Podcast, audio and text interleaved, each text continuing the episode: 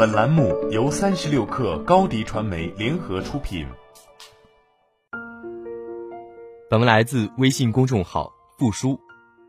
过年期间，和一位做行政的朋友小聚，谈及他在工作最烦心的事，莫过于群发通知每个人事项，每周必须提交的周报总结，公司安排的团建任务，领导下发到个人的执行事项信息。每次在群里群发之后，即便是艾特到每个人。总有几个人不急不慢看到了也不回复，一来二去，常常因为几个人的耽误，导致了整个项目的搁置停滞。有时候朋友还需要私信去催问确认他们是否有收到消息，而对方常常是一副无所谓的样子。我知道啊，群里的信息我都看到了，那看到了怎么不回复？回不回复有那么重要吗？我知道就行了。朋友说，隔着电脑屏幕。总有些人永远不知道他等的有多着急，看到了也不回复，浪费的不仅是他个人的时间，更耽误了整个项目的推进和进度。收到两个字花不了一分钟的时间，但是对通知者而言是一种证明和交代。用朋友的话就是，职场社交最大的不靠谱就是收到不回复，收到后的回复代表了你的职业化程度。刘润老师在五分钟商学院的课程中分享了一个职业化程度的概念。关于职业化具体讲什么，其实也没什么，就是明白独自上出租车你该坐哪儿。如果是老板开车，你坐哪儿？如果老板开车，你上级也在，你坐哪儿？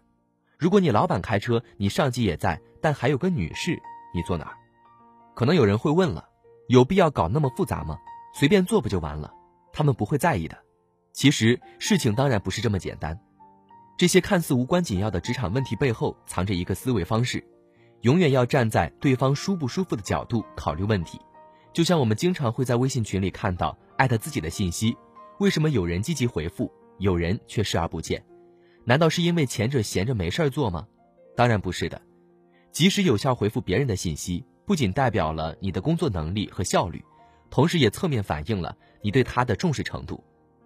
明明别人看到你发的信息却不回复你，谁的心里恐怕都不会舒服吧？曾经拿这个收到消息要不要立刻回复的问题问过一位职场老前辈，他和我说的是：你领导在短时间内不一定了解你的工作能力，但是你的工作积极性和配合参与度却是一句收到就一眼看穿了，根本藏不了。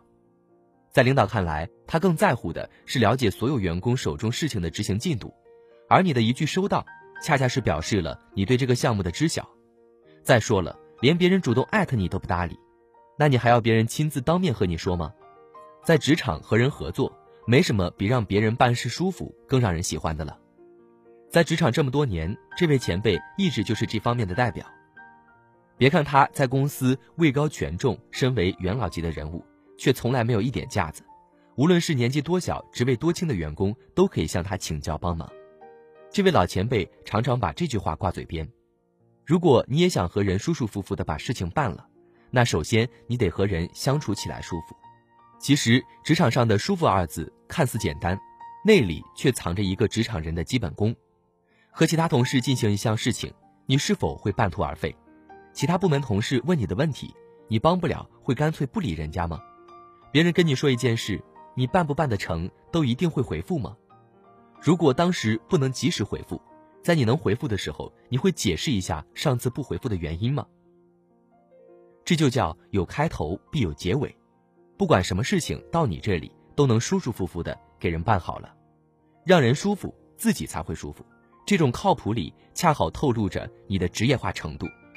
从一而终的反馈是对事情最好的负责。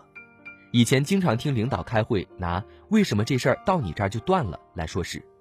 用领导的话说就是，做事要有始有终，不要什么事都等着我来问你们。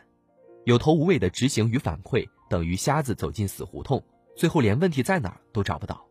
不及时反馈，甚至是反馈中断，常常在很多初入职场的人身上发生。这并不代表他们没有努力做事，而是没有意识到及时反馈的重要性，往往造成很多麻烦。常常出现自己认为将工作做得很好，等着领导的认可和夸奖时。却适得其反的情况。其实，在职场上讲求的收到及回复，是更好的完成了沟通和执行中的整个闭环。从一而终的反馈，恰恰能让执行者和领导者都能对这个项目有更清楚的了解。好了，本期节目就是这样，下期节目我们不见不散。